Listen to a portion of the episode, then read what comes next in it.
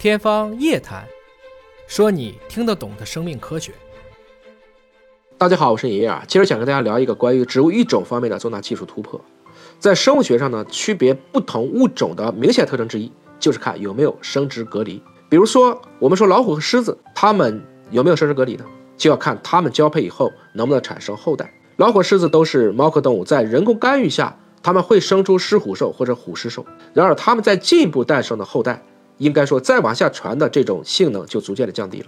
马和驴同样可以生出骡子，但是因为它们染色体不相等，所以基本上不管是马骡还是驴骡，它们也没法继续向下生了。在植物界呢，生殖隔离同样广泛的存在，但是跟动物界还不太一样。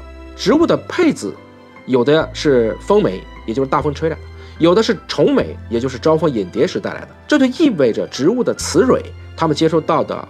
比如说，这个配子或者是精子是具有一定的随机性，甚至不是同一个物种的，它们究竟怎么样也能够确保实现生殖隔离呢？二零二三年一月二十六号，来自山东农业大学的段巧红团队在《Nature》自然杂志上发表论文，他们以大白菜为例，揭示了生殖隔离的相关机制。他们发现啊，当自花的花粉，或者是甘蓝、欧洲山芥等远缘的花粉，它们都还是十字花科的，当然它们并不是一个种，同样的落在大白菜雌蕊的柱头上。会激活 SRK 受体，这样的话，它们这个柱头表面的活性啊就增加，从而抑制了花粉管的生长和受精过程的发生。通俗的就是说呢，如果是同种的花粉落进来，这个雌蕊相当于人类的这个子宫吧，就会为这条通道开了绿灯。如果来自于不是同一种的花粉，它们就直接给红灯。这种生殖隔离保障了物种基因的完整度和稳定性。当然，从另外一个角度讲，物种也失去了更多基因层面的交流机会。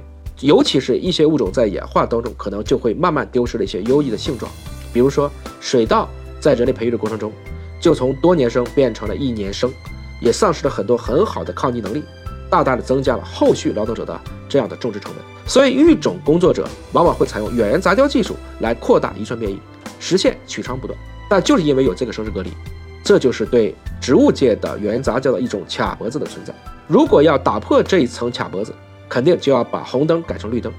段巧红团队趁热打铁，开发了相应的专利技术，实现对活性氧的抑制，从而让大白菜自由。这个技术在未来也可能会产生裂变，应用到更多的作物上去。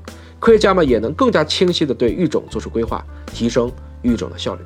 希望有更多高产优质的瓜果蔬菜能够走到田间地头，端上人们的餐桌。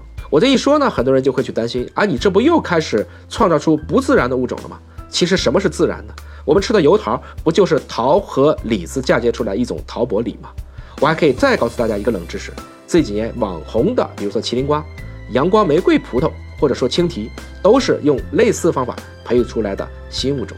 自从人类有了农业以来，第一批的原始农民，相对于第一批的只会采集和狩猎的原始人，他们其实做的就是一种先进的生物技术。后知是今，亦犹今日时期，背负。我们终究成古人，还是希望大家对科技保持一个乐观向上的态度。您还知道身边有哪些纪念的培育作物吗？欢迎在评论区留言讨论。